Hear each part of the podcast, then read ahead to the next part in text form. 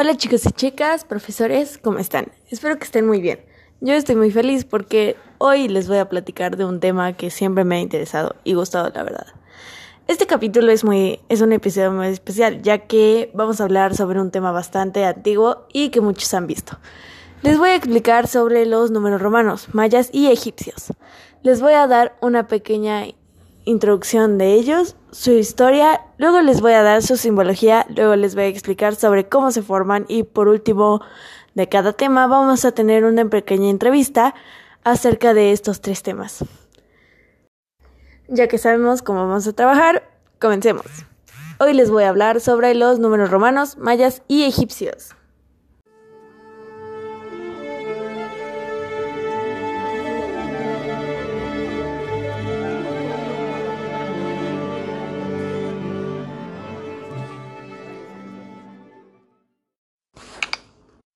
Bueno, y lo mejor sería comenzar. Y esto es Platicando con Bárbara.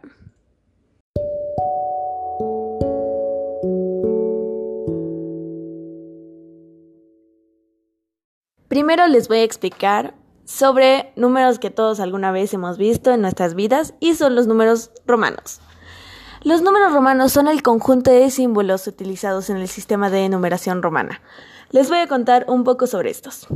Esta civilización abarca todo el periodo desde la fundación de la ciudad de Roma en el siglo VIII a.C. hasta el colapso del Imperio Romano de Occidente en el siglo V después de Cristo. Esto es un poco de la historia de los números romanos. Según este sistema, los numerales se escriben utilizando letras del alfabeto latino.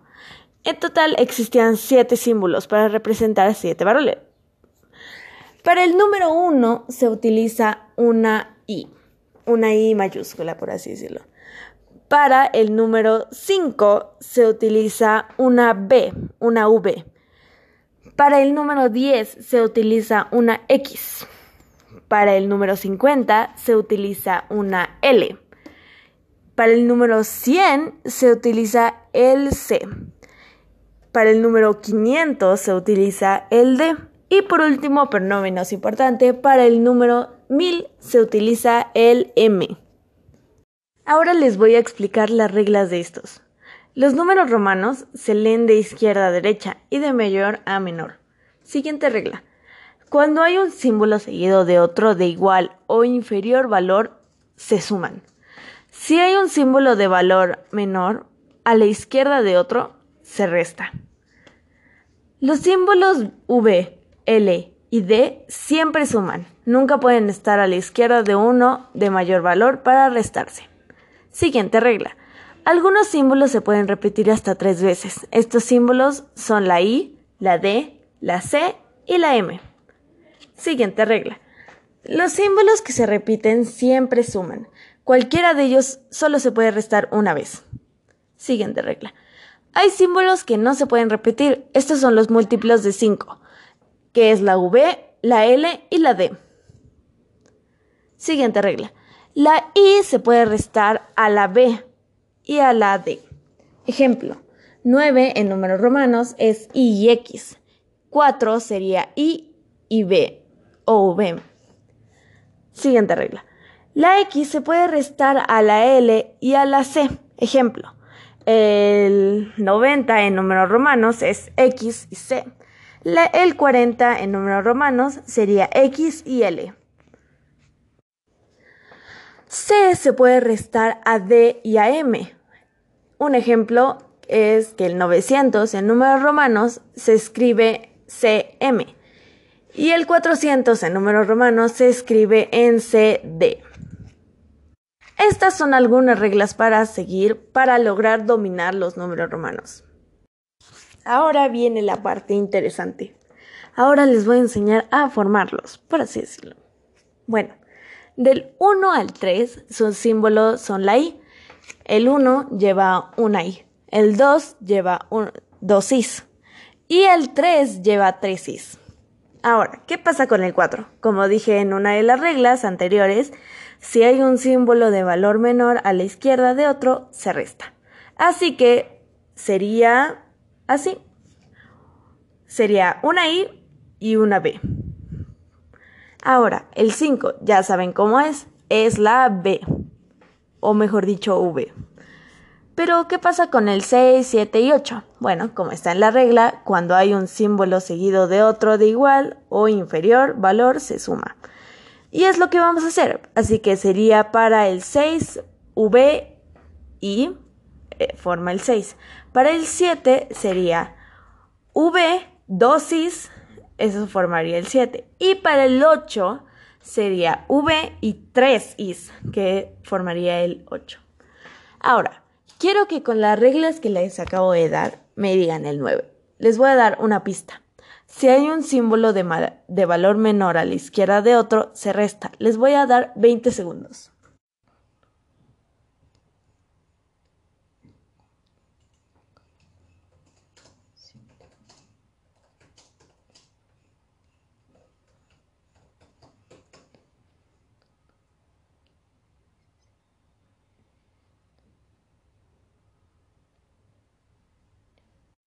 ¿Lo lograron? Si la respuesta es sí, genial. Ahora vamos a revisar su respuesta. Si su, si su respuesta fue IX, estás en lo correcto. Felicidades. Ahora vamos a iniciar con la entrevista. Bueno, en este caso voy a entrevistar a una ex maestra de un colegio muy prestigioso, la verdad. Buenas tardes, señorita. ¿Cómo está el día de hoy? Muy bien, gracias. Qué bueno. Bueno, hoy le tenemos unas preguntas que tenemos que hacerle. ¿Está bien? ¿Está bien? Bueno, empezaremos con la cuestión de las preguntas. ¿Por qué es que le gusta tanto este tema de los números romanos? Porque es una manera un poco más compleja y diferente de representar los números. Qué interesante. Ahora, siguiente pregunta. ¿Cómo es que los usaría en la vida cotidiana? De hecho, se siguen usando en algunos relojes, por ejemplo, para designar el, número de papa, de reyes, en los capítulos de los libros, etc. Ya veo. Ah, siguiente pregunta. ¿Por qué piensa que son útiles para esta vida cotidiana? Bueno, útiles no son. Como lo dije en un principio, es una manera diferente de ver la numeración. Ya veo. Bueno, al parecer usted sabe mucho de este tema. ¿Ha enseñado este tema? Sí, y se me hace muy interesante, ya que, por ejemplo, antes usaban solo la letra I, pero ya cuando era un número grande, pues se hacían pelotas, digamos. Y después optaron por ponerle una, una raya em, en diagonal entonces se hizo la X. Eso era cuando llegaban al 10. ¿Y qué pasa con el 5? La mitad de la X es una B. La mitad de 10 es 5. Oh, ya veo. Ok. Em, señorita, en, ah, sí, enseñó este tema, ¿no? De acuerdo. Entonces, ¿a qué, ¿a qué edad, o sea, a qué niños les enseñó? Tercero de primaria. ¿Tercero de primaria? Ahí se empiezan a ver los números romanos. ¡Wow! ¿Y les entendieron?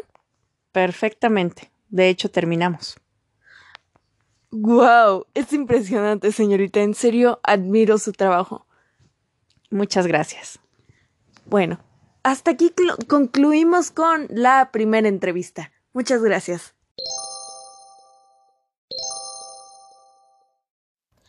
Ahora vamos a pasar con los mayas.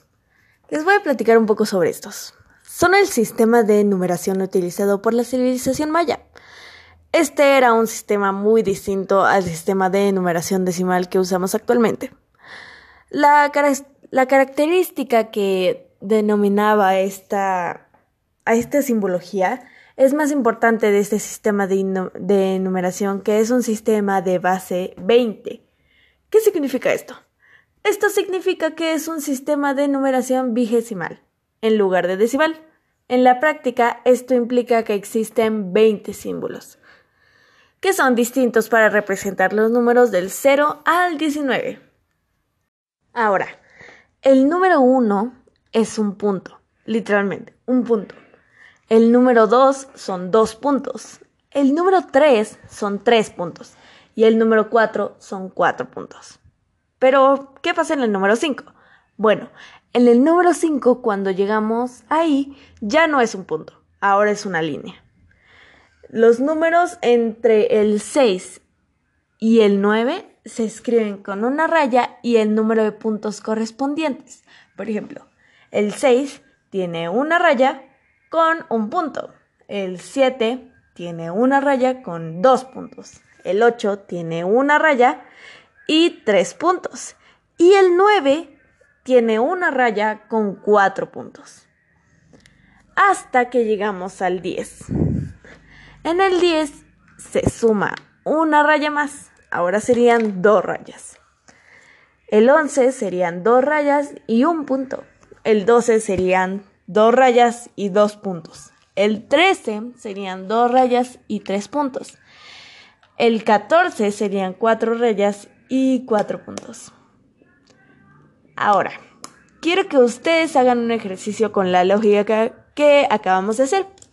Quiero que me digan los números del 15 al 19. Les voy a dar 25 segundos. ¿Listos? Ya.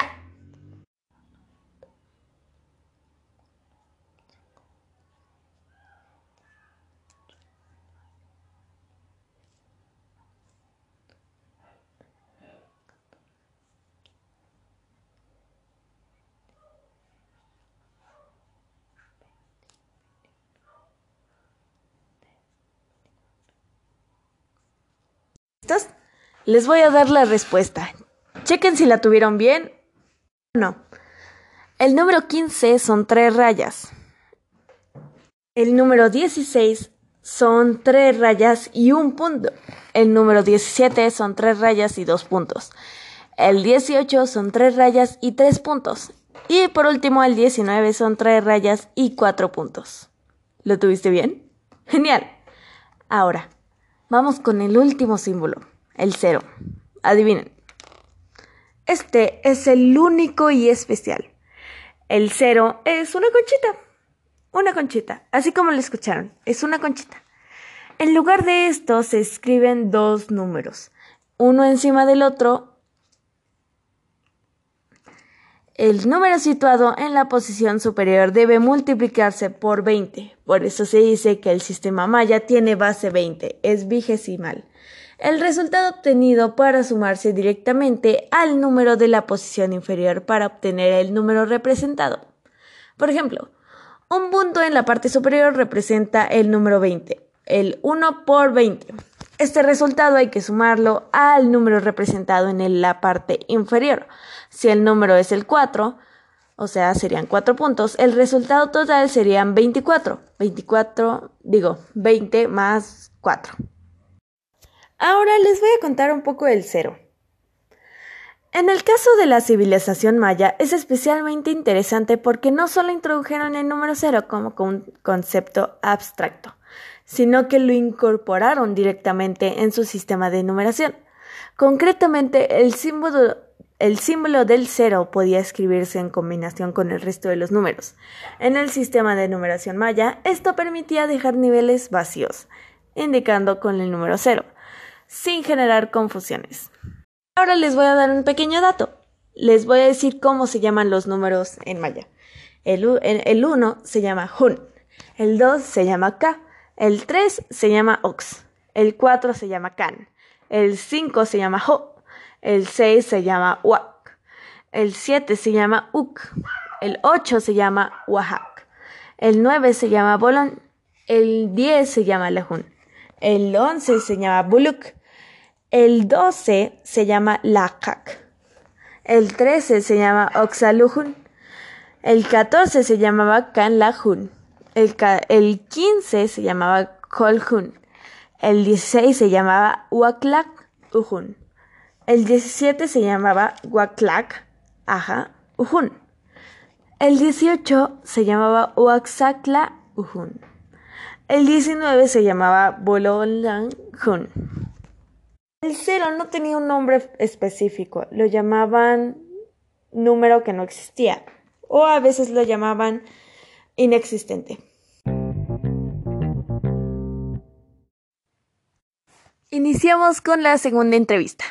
Estamos otra vez aquí con la ex maestra. Buenos días, señorita. Buenos días.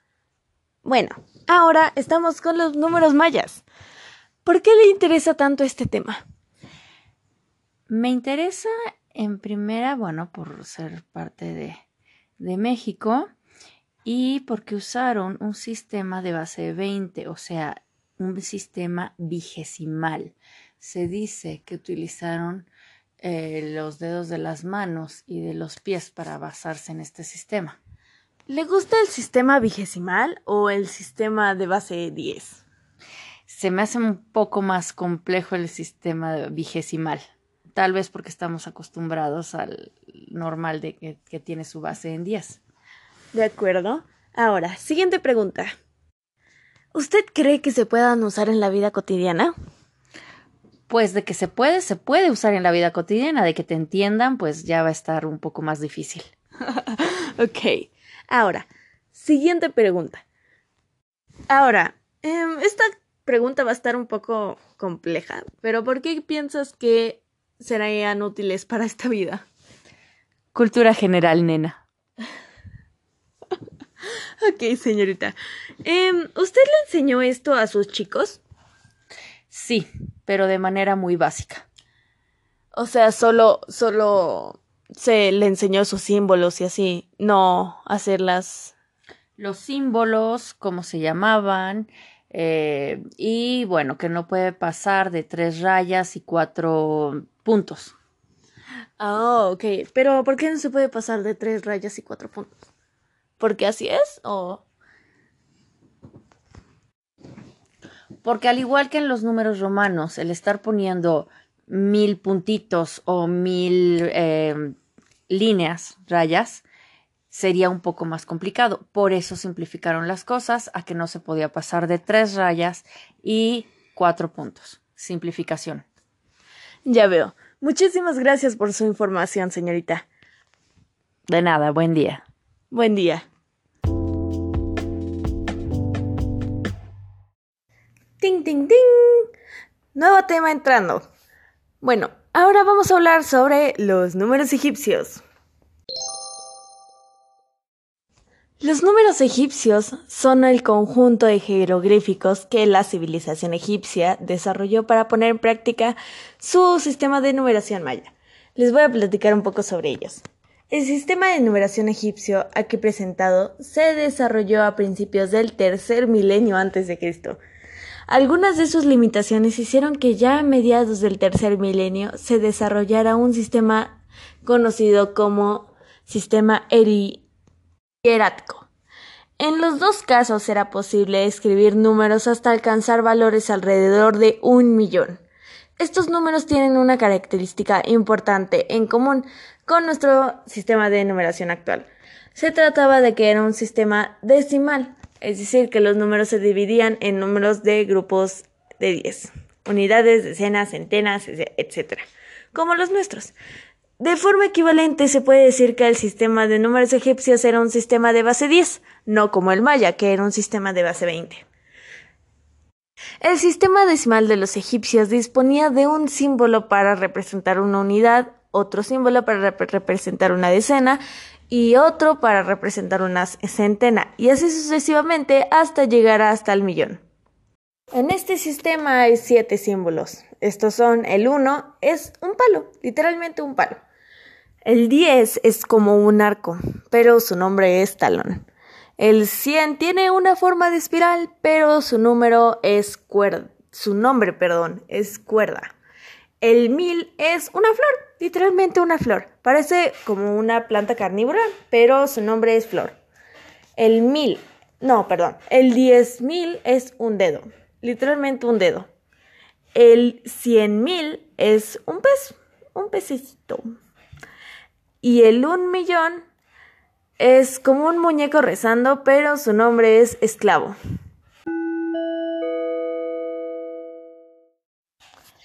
El método para escribir cualquier número consistía únicamente en escribir tantas veces como fueran necesarios los símbolos anteriores. hasta alcanzar el número que se quería indicar. Este no es como el maya y el romano. Ahora sí tienes que poner los números hasta que te salga ese número. Por ejemplo, repitiendo el símbolo correspondiente al número 1 cuatro veces, se indicaba el número 4 escribiendo cuatro rayas. Igual podía repetirse el mismo jeroglífico hasta las veces correspondientes para expresar los números entre el 1 y el 9. Ahora, veamos con el siguiente, el 10. Para para expresar cualquier múltiplo de 10 entre 10 y 90, tenía que escribirse este, este mismo símbolo las veces que fuera necesario. Por ejemplo, para escribir el número 30 se tenían que, escribir, que escribir tres veces los talones. Ahora, vamos con el 1000. A partir de aquí era imposible escribir con los tres jeroglíficos anteriores cualquier número entre el 1 y el 999. Siguiendo la misma dinámica podía escribirse cualquier número hasta llegar al millón. Imagínense. Por razones estéticas, los números egipcios no eran escritos a lo largo de una línea, ya que este, ya que esto hubiera resultado en algunas ocasiones unos números muy largos y difíciles de leer. En lugar de esto, los jeroglíficos Igual se mostraban en grupos de normalmente cuatro jeroglíficos por línea como máximo. Una diferencia importante entre los números entre los números egipcios y el sistema decimal utilizado en la actualidad es que el sistema egipcio no era un sistema posicional. Esto significa que los números no indicaban un valor distinto en función de su posición dentro del número, o sea que podían estar en donde fuera y era un número. Chan, chan, chan, chan. Ahora vamos con la tercera y última entrevista. Buenas tardes, señorita. Buenas tardes. Bueno, ahora estamos con el tema de los números egipcios. ¿Por qué le interesa tanto este tema? Son unos... Eh, el número, la numeración egipcia está basada en, en de 10 en 10 y bueno, es muy simple y antigua. De acuerdo. ¿Le parece simple este tema? Es muy sencilla. La numeración eh, egipcia es muy sencilla. Solo se llega, digamos, como, eh, como es basada del 10 en 10, no puede pasarse los símbolos del 9. Ok, ok. Ahora, siguiente pregunta. Los, ¿Para qué serviría en la vida cotidiana? En la vida cotidiana como tal no serviría ya que no, no es algo que se use como los números romanos. Sin embargo, eh, los pueden utilizar a modo de diversión, como para crear acertijo, acertijos o cosas por el estilo. Ok, entonces solo se utilizarían para juegos y así. Sí, a menos que seas un arqueólogo o, o algo así donde necesites saber de qué estás hablando, es mera cultura general. Eh, y bueno, ha de ser muy divertido ponerlos en acertijos. Ok, ya veo. Usted, ahora, siguiente pregunta. ¿Usted piensa que son útiles para esta vida? Definitivamente no. Como ya dije, mera cultura general. De acuerdo. Muchas gracias, señorita. Esta es la última entrevista.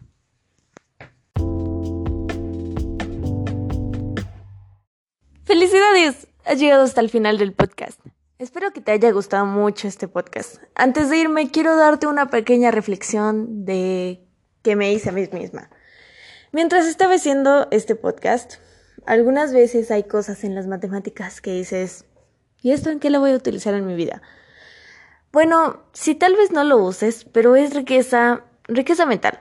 Aprender nuevas cosas es lo mejor que puedes hacer en tu vida. La verdad es que me gusta mucho este tema y creo que nunca lo voy a usar, excepto con los números romanos, pero aún así es riqueza en mente. O sea, puedes platicar sobre el tema, puedes hacer muchas cosas con el tema que no sean en trabajo y así puedes platicar, puedes debatir, etc. Ahora sí, muchas gracias por escuchar este podcast y acompañarme. Comparte con tus amigos para que aprendan un poco más sobre estos números. Gracias. Bárbara fuera.